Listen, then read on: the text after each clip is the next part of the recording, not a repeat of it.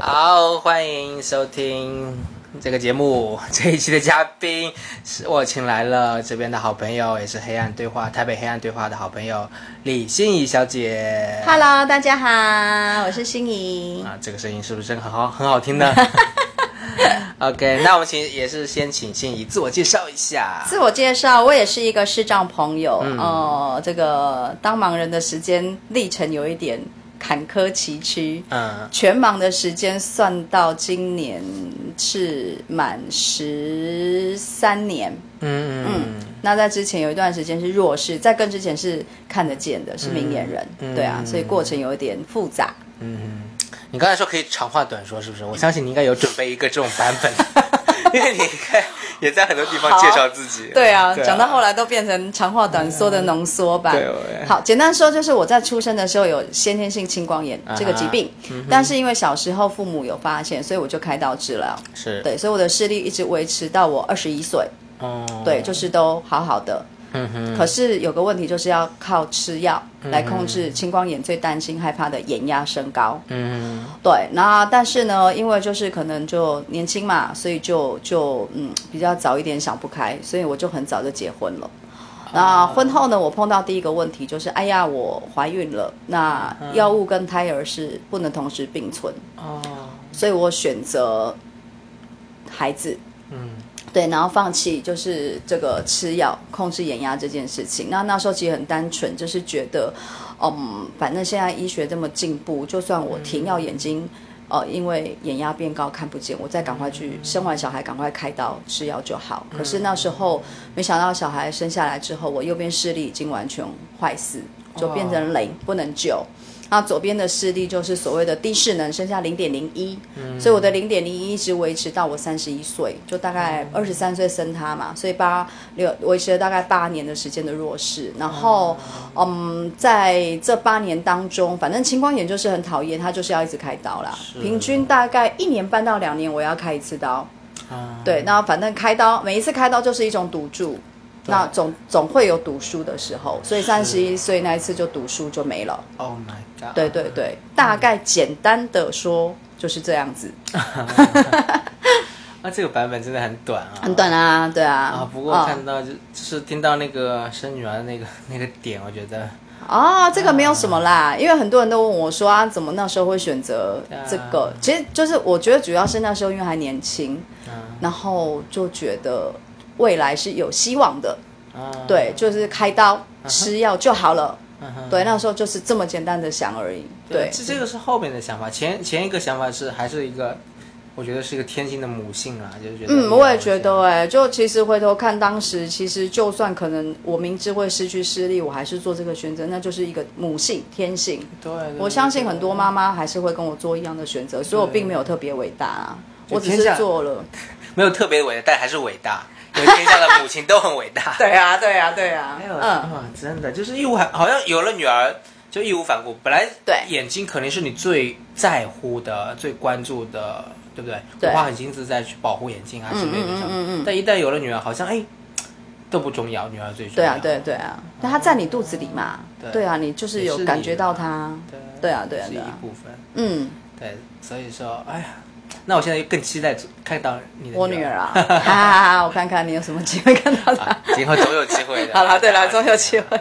嗯，是对，然后今天是没有机会，今天我也很呃，因为暑假期间我也没有地方去借，本来写借智商室访谈，哦但是没有，然后也感谢你提供你家里的这个安静的环境。嗯，还好我家还算安静。对，我要说这一点的原因是因为我今天到你家，就是哎，我觉得你用了很好的方法辨识你的家门口，然后和大家说一下吧。你是说那个零吗？对，哦，在我看来，我觉得我很惊讶，我我就哦，好棒，嗯，就是这个为什么你知道吗？其实你先说一下是什么吧。它是什么？我先简单介绍一下，因为我家这个门哦，它就是门口是因为我家的楼下左右边都是电机行，嗯，所以他们就有停机车，有停轿车，有停货车，就刚好我家的门剩下一个道我可以过，所以我有时候常常不经意的就路过了，找不到我自己家的门，是。所以我那时候搬来的时候，要第一个就要先找到回家的路嘛。是，对，所以我就想到说，在我家门口贴了那个遥控电铃，遥控它是遥控的，所以我只要直直走，大概八十公尺左右按电铃，我家的电铃就开始叮咚叮咚，然后我就听着声音走就好了，哇，很方便啊。对对，所以我绝对现在都不会走超过。也很好，所以说，我觉得心仪就是一个很有，在我看来，对我来说是一个很挺有创意的想办法做法啦。对，嗯就是想办法。我们对啊越我们面对很多问题，但是方法比问题多嘛，对吧？对啊，对啊，对啊，就是想办法。就是啊，呃，再跟听众说一下，就是就是他家是在就一个巷子里的一个楼道，那个楼道要上去嘛，那个楼道是比较难找啦。如果是我的话，如果我想如果是我的话，也可能会就是差不多记一些店家或步数或者。但是肯定还会来回找几次这样子。那你可以回去贴一个。对啊，我觉得这个方法很好啊，这个绝对是我觉得，因为我也我是中我是中途市民嘛，然后哦我其实之前也不认识市长朋友，哦我在二零一五年才开始认识其他市长朋友，哦，真的啊。所以说我就是慢慢的从大家身上学东西啊，以前都不知道市长怎么生活呀。哦，那零很便宜，我跟你讲。对对 OK 对，那零很便宜。OK，那这个方法是你自己想的吗？对啊，多简单啊！对啊，很简单，定位的好方法。对啊，对，啊，就是呃，我我我这几年的定向训练的一个固定思维就会去，哎，我想去找一个现有的存在的东西去定向，嗯然后你的方法是去创造一个，它没有，那我去设一个东西帮我定向。对啊，对啊很简单的啊，对对对啊。而且你搬家你就把它拆掉啊，就继续搬到原地去就好了。OK，反正也好不会浪费是吧它是？不会，它是换电池的，半年才换一次。嗯对对对，好啊，那那我觉得，因为我这个节目可能会叫做 “两岸无障碍”，我现在还没有确确定啊。但是我觉得你这就是一个很无障碍的一个自己的一个设计嘛，对不对？哦哦哦。然后到你家之后呢，你第一个跟我说的，哦，我们家没有桌子，就是沙发前就客厅沙发前没有呃没有茶几。对，没有茶几。我觉得这个是不是也是为了一个无障碍的感 feel 对于视障者来说？当然一方面还是你家买不起？怎么会买不起？害我愣住一下。对啊，当然一方面也是这个空间没有那么大啦。嗯我我喜欢就是稍微宽敞一些，所以那时候进来的时候买了这个沙发，就想说那就不要桌子，因为其实桌子对我们来说，我们好像用不太着啊。用不太着啊。就是通常茶几下面不是是要放报纸的。我们家又没有报纸，那我想说，那我弄一张桌子要干嘛？所以我就直接跟我女儿讨论说，我们就不要买桌子了。那反正我们都外食，那真的要买东西回来吃，我们就买这个小桌子。这个移动桌子。对对对啊，想用就拿出来，不想用就收起来。嗯。我曾经有想过，在那个，因为我看我朋友的家，他们是那个桌子是钉在墙壁。啊，然后那个是可以掀的，对，要用就放下来，不用就收上去。我觉得那个设计也很好，可是因为这不是自己的房子啊，我就想说就不要花那个钱。哦，对对对，但是我觉得那个很方便。哦，嗯这是一个呃节约空间的一个做法。对对对对对啊那那我刚才会认为是一个无障碍，因为可能是想到我自己吧，因为我自己就走走来走去的时候就。就想找沙发嘛，那第一个碰到就是用自己的小腿去碰到茶几，然后碰撞一下，然后好像也撞的比较多，或者茶几上有些东西，然后碰一下之后有可能会呃打打翻翻水啊之类的，所以说我也是在想，如果以后自己的家庭的话，可能不就不会有一个这样子的呃茶几，对茶几不然就是放在椅子边呐、对不是要是不是放前方的？对对对啊对对啊，对，就不会撞到。嗯，嗯，那你的家里还有什么对你来说是一个无障碍的设计的自己的家里面呢、啊？会有哪些的？对啊，你租房子或者这是租的对不对？对啊，这是租的、啊。你租房子的时候一定不是就是不是不知道是为了视障而设计的当装潢的然不是？不是。那你进来之后。会不会自己做一些处理来方便自己的居家无障碍呢？嗯，这里我觉得还好诶，我没有特别，因为自己的环境其实你摸久了，基本上你一定都知道对，那个环境对室内来，尤其是自己住的地方，我不认为视障朋友会做太多无障碍的设施啦。对，只是，呃，哎，我这个家真的没有什么。那你想到什么？其之前的家或者别人的家？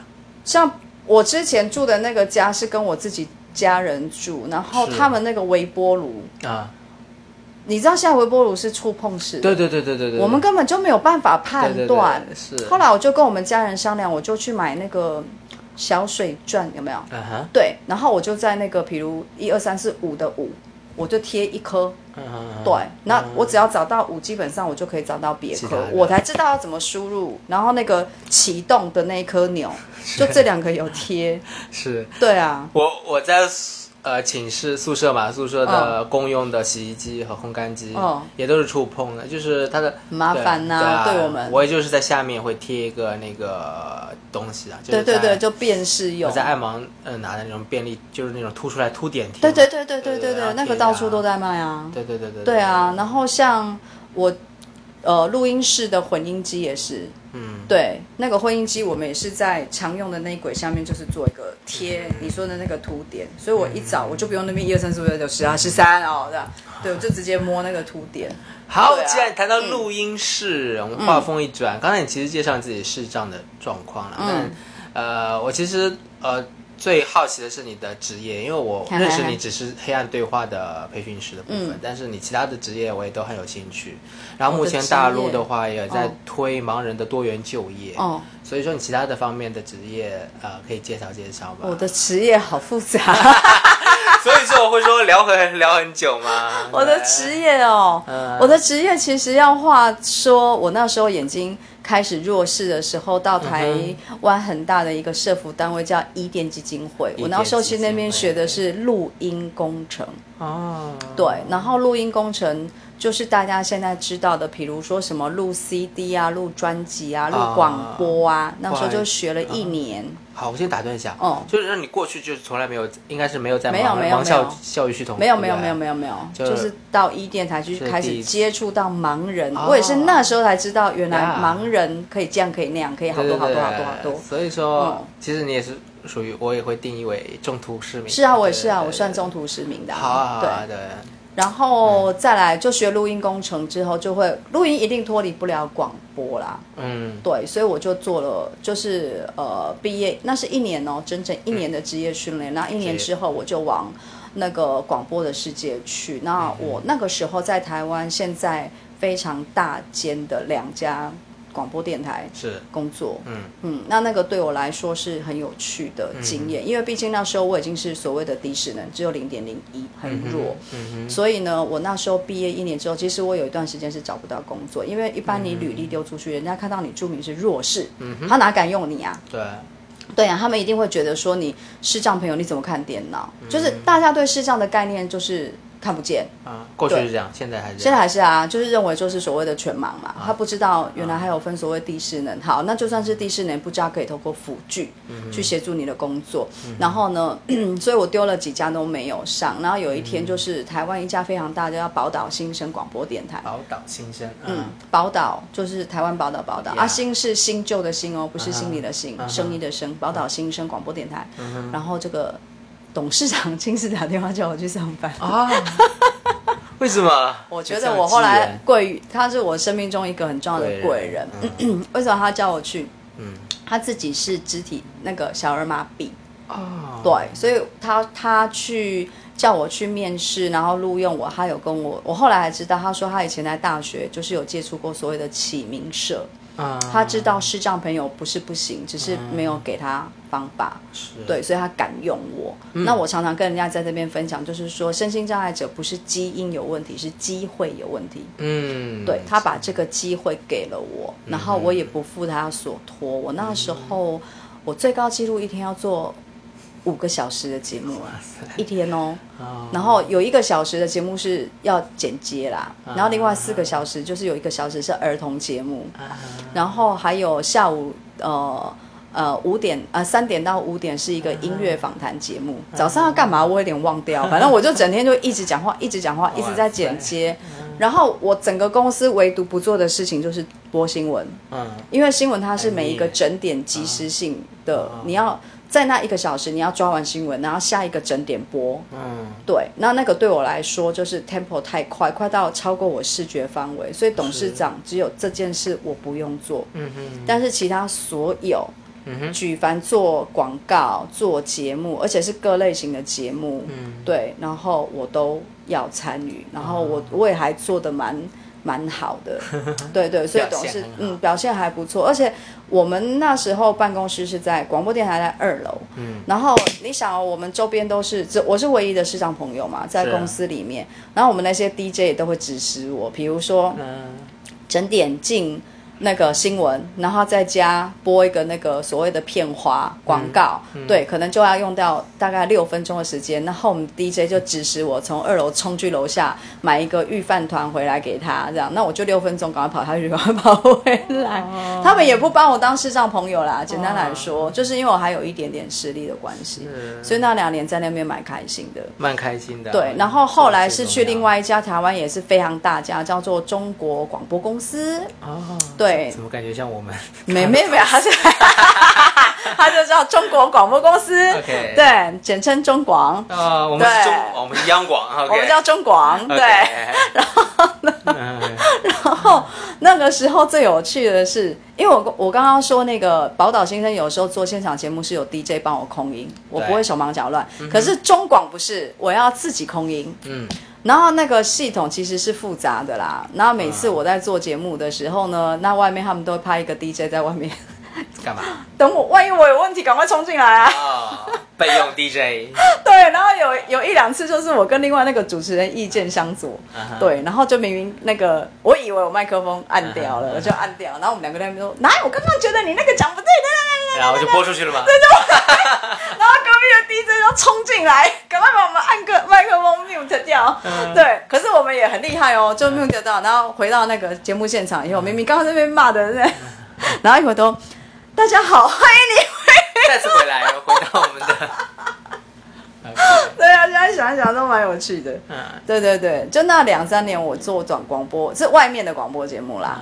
为什么会有一个转那个跳槽的部分？那另外一个新公司是怎么接接受的？你的新公司是指中广嘛？对对对 那个是一店去跟他们谈的节目啦，啊然后派我去做。，OK，对对对对，可是那段时间这样弄弄，大概快三年吧，还蛮有趣的。对啊，现在想一想都还蛮有，就一个的士能这样子，对啊对啊，就一个人自己闯啊，对不对？也是自己闯。很好玩呢、就像我们大陆现在是这样的，我们大陆也有一些呃开始进军就是真正的广播节目那些朋友。其实这是视视障朋友真的可以做做，的真的可以，但就像你说的，其实我们缺少的，我们少机会。机会，对对对对，而且你知道吗？我我一定要讲一个，就是我刚刚说，我除了碰到一个贵人，嗯我才碰到另外一个市长朋友。是他是怎么样呢？他是我当然在广播节目里面，我不会特别说我是第四能嘛，反正做做节目，听众朋友也不知道你怎么样啊，你长什么样他也不知道啊。是啊，对啊，然后呢？长这么丑又没关系啊，对啊，再怎么丑，就就算你你你那天只穿比基尼去录音，也没人知道啊，只有 DJ 知道啊，对不对？嗯对啊，然后呢，那天是我那个节目要转型，所以那个节目到那一天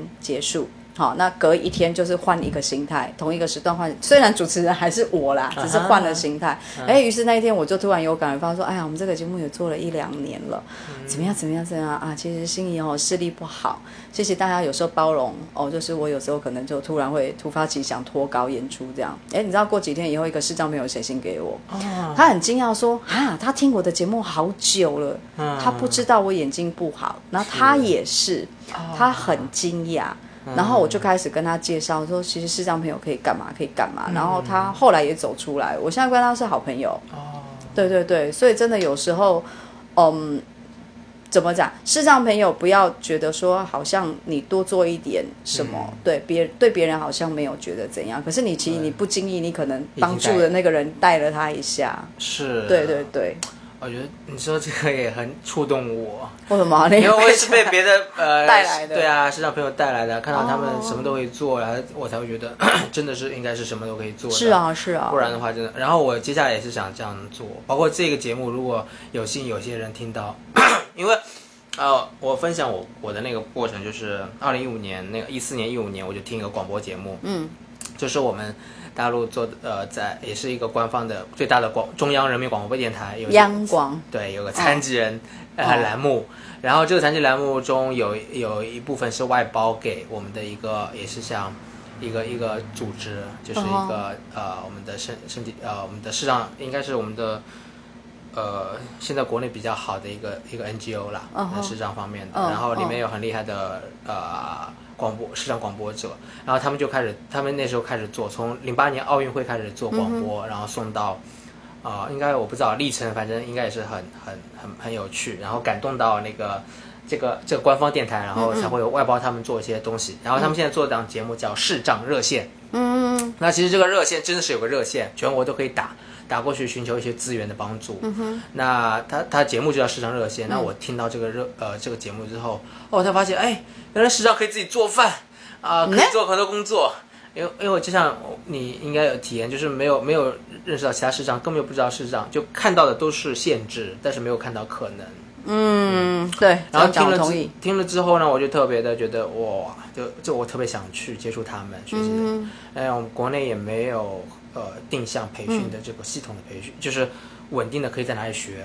然后我就去到他们那边去实习去学习，嗯就慢慢的学习各种技能了。对，哼，哦，根本都是需要被拉一下。对啊真的啊对没有接触真的不知道。我还没有接触视障之前，我也不知道原来有这么多辅具可以用。真的，我现在啊对啊，我现在有有有有一段时间是特爱去逛辅具，哎哎，我可以来参观你们这边吗？你们这边有什么辅具哦都拿出来一个个看，对啊虽然可能自己用不上，但会觉得哎，至少知道吧？对，就是拓展啊可能性，因为我们被限制太多。没错嗯，没错。对呀，嗯，嗯，OK，呃，干嘛？我帮你问好了。不是啊，广播主持人要多训练。没有没有，我这哦 我这节目是对话节目，我一直在哦讲对话谈心，就是哦互为好互为可以防互访，可以互哦访，，对所以要我。防你吗？我们可以互相聊 聊出一些东西，是我比较想达到的状态。嗯嗯嗯嗯。那那我刚才我刚才是在想，嗯，哎，你的你的你的主主播生涯，呃，我啊，你要结束是吧？还没啊，还在做啊好。我中间有小小断掉，是因为我跑去做电视。啊，酷哎！什么时候我也想进军一下电视？啊、算了，我广播都没进去。很难呐、电视真的好难，难。但是我们是说说干嘛，好有趣啊！那个，其实就是我后来到伊甸基金会工作了嘛。啊然后我们伊甸不知道为什么就突发奇想，就是要搞一个自己的电视。然后因为后来网络开始很容易自己去架平台了，哎呀，对，那我们一店就跟一个叫做呃叫 New Talk 的一个网络电视，它是一个还蛮大的一个平台哦。嗯对，已经接近第四台的电视的那个状态的规模了。然后呢，好啦，然后可能就姐姐我长得还算有一点姿色啦，啊对对对，那就是时候你还年轻，也就几年前啦，几年前，对啊。然后呢，对，然后口条什么都还可以，然后就开始找我去做，试着做所谓的主播。啊，对，然后我我觉得那个对我来说是一个很挑战的过程。为什么？因为他们其实是事先给稿子，我要求的。嗯哼，哦、然后为什么？因为我要背嘛。是你知道，在那个摄影棚里面，我们是没有办法看那个前面，其实有那个那个梯字幕机，对对对，对我们是没有看到办法看字幕机在跑，所以我要求说，那事先要给我稿子，我全部背。对对，然后我是那时候是有有一个男 partner，那我们两个事先要把那个稿子分好，就是我讲到哪里换你接话，你讲到哪里换我接话，所以还要考验我们之间的默契，因为我们又不能用眼神交汇，他也是盲人，啊，对对，所以我们两个就是默契要够，然后就是讲到哪里，然后有时候就会难免会 NG 嘛，因为背背背背，哎卡住，然后 NG。那我觉得那个剧组也都还蛮给我们很大的包容，就是 NG 会赶快让再让我们复习一下，再让我们背一下。哇，然后其实我们也看不见镜头，反正总之他们就帮你把那个主播椅转好方向，你就是定在那个屁股不要扭啦，对你就是定的那个方向。但但是你又不能死死的，所以偶尔你还是要加一点点手的动作，加这个你没问题啦。对对对，然后他讲什么，他嗯，对对，你说的对，就是不是做广播，就是你今天怎么样没关系，那个就是你真的就是我有一一群那个所谓那个化妆的那个那个那个剧组，嗯。对，然后我就提早两个小时去，要弄头发，要化妆，然后弄衣服，然后衣服都要设计好，而且我也是那时候还知道说，原来主播是不穿蓝色跟绿色，嗯因为去背的时候方便。嗯对，他们在那个后制作去背景的时候，蓝色、绿色不能穿。嗯对，然后那时候为了那个，我还要去买哦什么什么色的衬衫，怎样啊，都讲好。然后我们啊。逢年过节还要中碰到那个过年还要穿中国服什么，其实那是很有趣。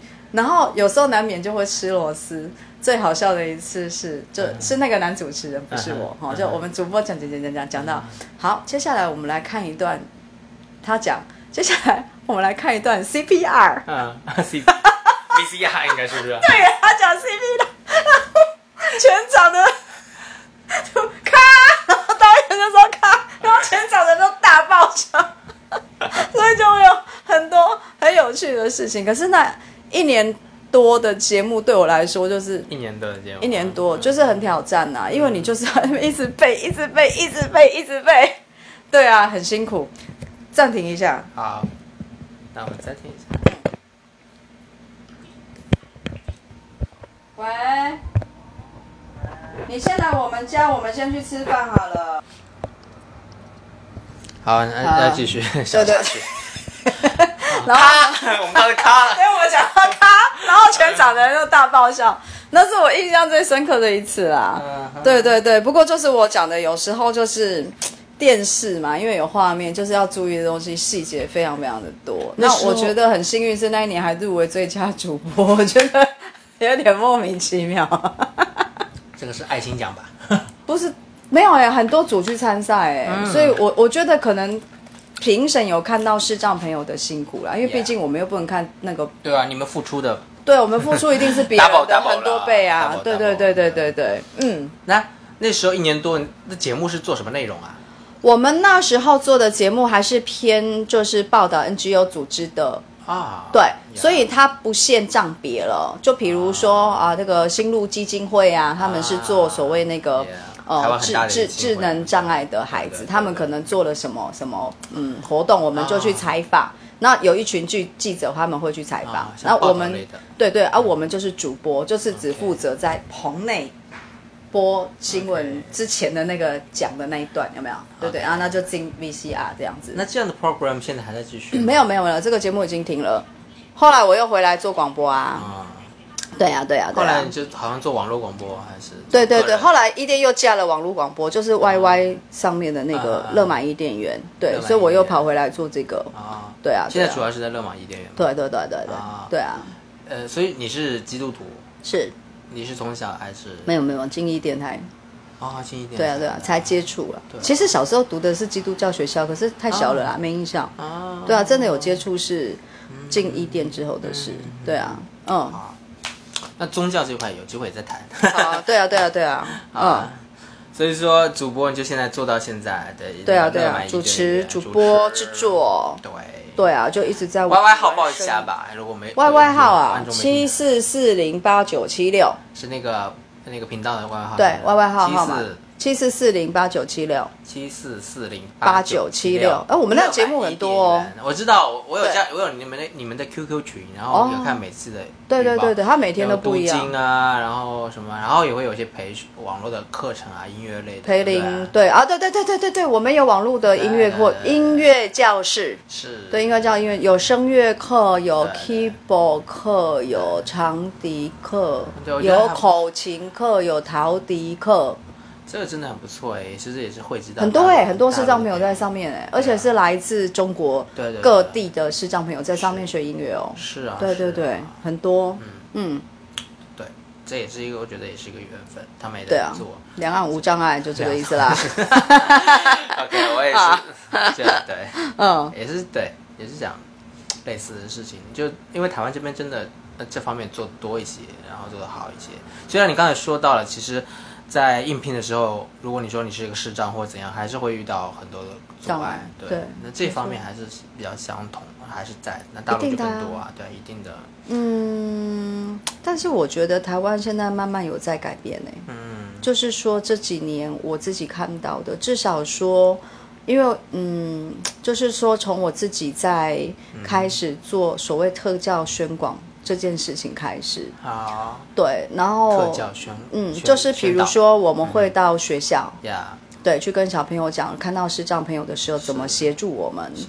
对，或者是到我到一些公开场所去做演讲的时候是，对我就是有机会，我一定会讲一讲那个问拍引爆。啊，对，然后看到那个朱心怡，另外一个心怡，哦。她每次演讲之后也会来，哎，给我几分钟特教宣导。这个我觉得我有看到成效哦，哦。因为我这几年我发现我在外面走路，有时候真的就会有人过来，是的，然后就会问我说：“小姐，你需要帮忙吗？”然后我就说：“好，你可不可以带我到前面斑马对线？”对对对，我真的对觉得开始看到成效在出现，也是这几年出现的哦、对对对对哦，对。我就是这几年来，所以说我就享受到这个东西了。有你会碰，你也有碰到对啊，就我觉得，哎，台湾也这也太友善了吧？好像好像随便到哪里都会有人知道去协我们助视障。我们有拍成影片，我觉得那也是关系，因为你进捷运站都有。对你进捷运站，你我抬头看那个那个那个荧幕也有啊，啊对啊，然后你在一些电视偶尔就是网络什么，你都看得见，我觉得有看到效益在出现了。哇，那对捷运站如果能把一个用来赚钱的屏幕放广告的改成或放公益的宣传，那其实也才一分钟啊，也不长。我对我觉得这种我我我相信大陆应该也会慢慢会做起来。慢慢啦，对，啊这是需要一段时间去累积的。这个有这这真的很重要，很见成效。没错对对啊然后嗯，然后你们很义务的，就就是很义务的在这些演讲或者之后做一些宣导，就是从影响身边的人开始嘛。不对啊对啊一定的觉得这个也是很相通的，特别是有这个想要推动这个无障碍或者推动这个整个社会发展的人都有这个心啊。我我自己倒是有一个小小的建议，就是其嗯。实像我们视障朋友自己出去走路，纵纵使你不是在一个公开的场合，可以一次把这个呃问问拍引爆讲，嗯。但是你真的，譬如说，我举个例好了，嗯。我我在搭捷运的时候碰到保全，保全不知道怎么带我，是然后呢，我就会现场跟他说：“嗯我说其实你就很简单，问拍引爆。然后因为你本来就知道来接我，所以你就直接就是拍拍我的手，让我知道你的手在哪就好。”对那个保全跟我说谢谢，他说：“哦，原来是让朋友带你们这么简单，我们想的好难。”对，就他们就会很紧张。然后他下次带视障朋友，你就是受惠了后面的视障朋友。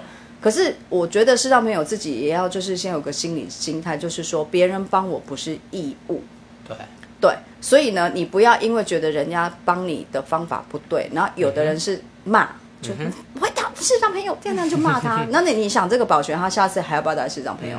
他就不要了嘛，对对不对？对，所以我觉得只要有机会，就是其实就是顺便把这些事情去跟别人分享。那他下次碰到别的保全，他会再跟别的保全分享啊。那这个爱不就这个方法不就慢慢扩散开对吗？需对啊，对要方法，宣导需要方法，对对对对啊，嗯，我知道我们拍引爆了，然后我也觉得很好，来想要听通过你来简单的问拍引爆吗？嗯好，问拍引爆，爱盲行动四步骤，爱护盲人的行动。呀，现在进入到 特教宣导影片。特教宣导影片口述影像版。开始，好，第一步，当你在路上看到视障朋友拿着手杖在走路哦，那我们要先说这个白手杖，全世界所有国家的盲人用的都一样，你不要管他到底是低视能还是全盲，反正他只要拿白手杖，他视力一定有状况，您就可以把第一个步骤拿出来，到他的身边。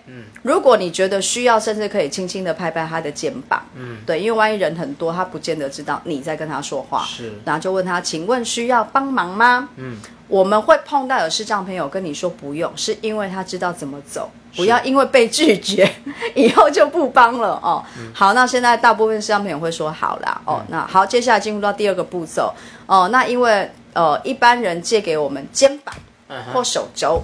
对，我们可以搭着你的肩膀、手肘走路是最安全的姿势。问题来了，我不知道你的肩膀、手肘在哪哪里，万一乱挥乱摸摸到不该摸的地方怎么办？很尴尬。所以，请你用你的手背拍他的手背，啊，用手背拍手你背，对手背拍手背哦。然后我们视障朋友就会沿着你的手背找到你的手肘，找到你的肩膀，这是很安全，而且彼此不会侵犯到的一个方式。盲人对，这是第二步的拍拍。对，那盲人一定会非常自动的站在你的，如果他搭你的右手，就是在你的右后方嘛。对啊好，对，保持大概半步到一步的距离，这样的姿势叫人导法。呀，为什么肩膀跟手肘都可以？是因为身高限制。比如说小猪比我还要高，基本上我一定拉他的手肘。如果他走在我前面，那我碰到那种小学生，他们比我娇小，我一定都搭他的肩膀。对，然后这个动作叫人导法。好了之后，就进入到第三个引导。哦，引导就不用讲，就是反正就走嘛对。好，但是一边走的同时，我们因为会感觉到你身体的移动，所以呢。呃，你前进，我一定前进；你停下来，我也停下来。对，但是呢，重点是抱这个报告的报，不是拥抱他的抱哦。对，好，那报告什么呢？就是一边走一边告诉他，比如有楼梯是上楼梯还是下楼梯，一定要讲是。对，不要只讲一个楼梯。哦对，我们才要要先有做心，因为我就有碰到一个志工，他妈妈很热心，他跟我讲啊，小心哦，有高低。那到底是高还是低呢？对，然后我们就会很紧张，所以一定要讲的越清楚越好。是上楼梯或下楼梯，是连续楼梯还是只有两格，只有一格？哦，讲的越清楚越好。那或者是比较路窄，他请他走在你的后面，或者是到达定点的时候，可以跟我们描述一下现场的样子，我们心里面就会有一个地图。我最需要的时候是去逛夜市的时候，麻烦哦，多跟我说一下。对，这很重要。其实简单讲，就是你是我的眼啦，你那时候眼睛看到什么，把它转换成文字告诉我们就对了啦。这个简单说简单也简单，说难还真的很难。就是有时候我们其实也嗯会碰到一些志工朋友，他们可能在那个言语的表达上，好，没关系，你先开门。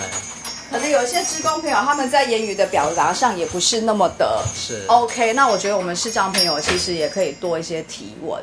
啊对，就也不见得，也就是啊，怎么碰到一个 怎么不会讲话的视障朋友，呃，那个志工朋友什么？对，我觉得可以多一些提问。那没错志工朋友，因为你不能期待每一个志工朋友都是能言善道嘛，嗯对不对？嗯嗯嗯对对。那我觉得，反正那个就是我刚刚前面讲的视障朋友、嗯啊，志工朋友，他们要协助我们视障朋友，不是他们的义务。嗯嗯，他们是有权利拒绝，所以我们也要建立好，人家帮忙我们说谢谢，人家不帮我们也没有关系。是。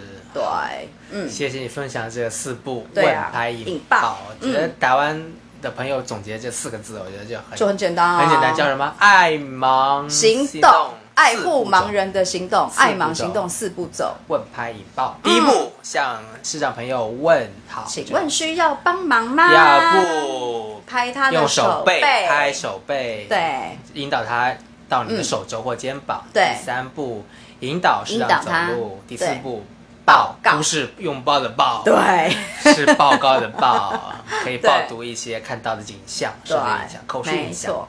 嗯好，谢谢。简单吧？好啊，那我想最后一点点时间，我想呃，因为也最近有个新闻事件嘛，关于那个引那个捷运引导事情，哦你了解吗？知道，好，你可以简单讲讲，因为我哎呀正好看到，然后你看你能聊多少就聊多少，或者说先面 先聊新闻上的是怎么样写的，然后再聊你个人知道的或者看法。好啦，因为听众朋友们肯定不知道是我懂，我懂，我懂。对你现在讲那个新闻是呢，我们台湾有位师长朋友，最近嘛对不对最近就就到这一个礼拜的事啊。哦哦哦，然后他是就是嗯，保全他同时引导两个视障朋友。嗯哼，对，那如果呃就是聪明的视障朋友，你走在后面那个的啦。灵活一点，灵活一对点，，灵活一点是这样。照理来说，你是会走在呃呃，我我们这样讲好了，保全第一个嘛，对对不对？他是引导者，然后第第一个视障朋友，如果他站在保全的右边肩膀，对第二个视障朋友应该就会站在视障第嗯第一个视障朋友的左边肩膀嘛，对。这样才不会好宽嘛。对对对，对，那我们这位 视障朋友，他就是没有想到这一点，他是哦后面的那位视障朋友，所以他又走在那个视障朋友的后面的右边，所以你看他是整个就是斜出去的。所以呢，他走走走走走，然后就撞上了柱子，哦就是月台的柱子，是，对，然后呢就流血了嘛，哦。所以他就出来开了一个记者会，说：“哎呀，这个保全教育训练做的不够好啊，什么什么的。”哇，这件事情产生了一个效应，就是我们呃台湾基本上在这件事情发生之前，高铁、台铁、捷运都会派保全来引导我们去搭车。那就算一次带两个、三个，基本上保全也没有怎么样。对对，因为就是知道没有，基本上就是我说，就是自我采取安全的保护方式，就是是岔开这样左右左右左右的嘛。对对对，对对对，但是这件事情爆发这个礼拜，但哎，大概可能快十天哦。嗯然后呢，我们就看到很多视障朋友在脸书留言说，悲剧发生了。因为现在保全不管台铁、高铁或捷运，他们一次只愿意带一个市长朋友，因为他们怕又一样的事情发生，然后又被告，然后嗯，对对，就会变成一种担心。这件事情的发生大概是这样，对，我觉得这件事情结果，哎，这是产生的其实是一个不好的结果啦。老实说，对。然后呢，至于嗯，我至少我自己的看法，跟我周边我听到很多人的看法，基本上跟我是一样的。就是第一，视障朋友，就我刚刚讲的，人家协助我们不是义务。对，那如果他们愿意的话，我们当然也要学着要保护自己。那如果你是走在后面那个视障朋友，当然第一就是我说你可以斜换到另外一边走，不要让你们之间的那个那个三个人的那个横面变好宽。第二，视障朋友啊，特别你走在后面的人带着手杖，你还是可以做一下探索，对，做一下自我保护，不要反而变成有一点矫枉过正。就是现在保全他们不敢一次带两位视障朋友啊，觉得嗯，保护是我们自己的责任，对，没错，别人协助你也是别人协助的部分，但是。责任或者说保护是我们共同需要去做，而且我相信人家带你又不是故意带你去撞墙，对对不对？那因为那个新闻就是他就是责怪那个保全，对，就是没有善尽到保护他的责任，所以才引发这么大的一个效应。他他的诉求是想要一些赔偿吗？还是没有哎，也不是哎，啊，他本来就就。就像指责型的感觉，对对对对，指责他的，对，就是所以我就说，实际上没有自己，呃，就是不要觉得人家都应该为我们做什么，应该保护我，应该呃，就是来当我的志工，应该要哦，对对对，诶，为我提供些什么服务，那不是应该的，对对对，嗯嗯，这件事大概就是这样子吧，对啊，希望这件事，这个可能还会有一段时间的效益，对对，还没有结束，因为就是现在开始，市场朋友有一些。小小的反应反应出现了嘛？对，只是看说这个反应有没有反应到变成一个一个一个风一个一个一个风浪，可以再去重新让那些教育训练再去做一些改变。到底是真正的是能推动更好的无障碍，还是会 变得 退退一步就不知道？对啊，其实以前我们台湾的高铁那些并没有。引导这件事情哎，最初最初的时候，最初的高铁就没有，最初台铁、高铁、捷运并还没有，那是因为有视障朋友掉进去，啊，掉进去那个月台，对，后来就规定，对，我可是我觉得那难免啊，对啊，对啊，就是最近对我，我觉得那是就是我说的彼此要有一个保护，所以后来台湾开始有做那个挡门嘛，以前是没有挡门的，以前就是月台就就下去了。对啊，那个视障没有，还还有几个掉下去，还不止一个。我认识的就好几个，还有一个是跳舞的嘞，他那个整个视障没有跳舞的，那个整个脚踝都碎掉，他现在没办法跳舞。对啊，就是就是还蛮惨的。是，对，那就是，可是那个视障朋友没有得到理赔，为什么？嗯，他没有打手杖。哦，对，所以手杖有时候对我们来说是一种保护。对，然后所以保那次他没有打手杖，然后又不让保全带，所以他掉下去，那怪谁？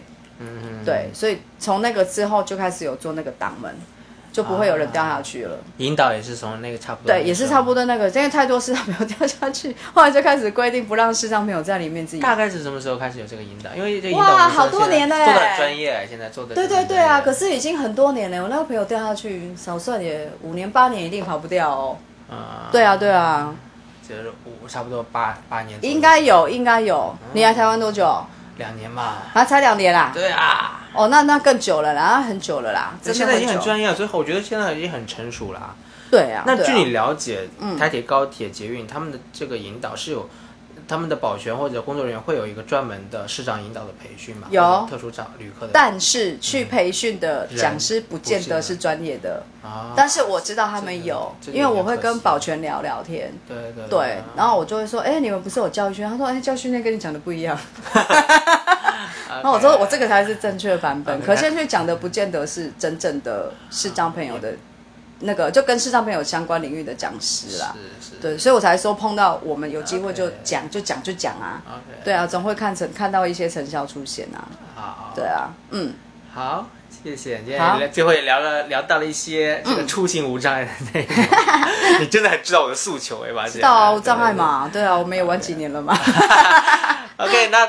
最后的一个结尾，我想请、啊呃，请资深的主播来帮我做个结尾吧。结尾啊，两岸无障碍吗？就 say goodbye 就好啦。这样子哦对对，对欢迎啊、感谢大家今天收听我们两岸无障碍的节目。这位是主持人，，Hello，我是俊逸。我是来宾心仪。好对，希望下次有机会在空中再跟更多的朋友一起分享 OK，关于无障碍的议题，让我们世界真的因为有爱爱无爱。好第一个爱是爱心的爱啊，第二个爱是障碍的爱。好有爱无爱那我们这一期节目就到此结束，拜拜。好，我来暂停一下。去吃雷塔好不好？嗯，随便啦。好啊，因为那边选择性高一些。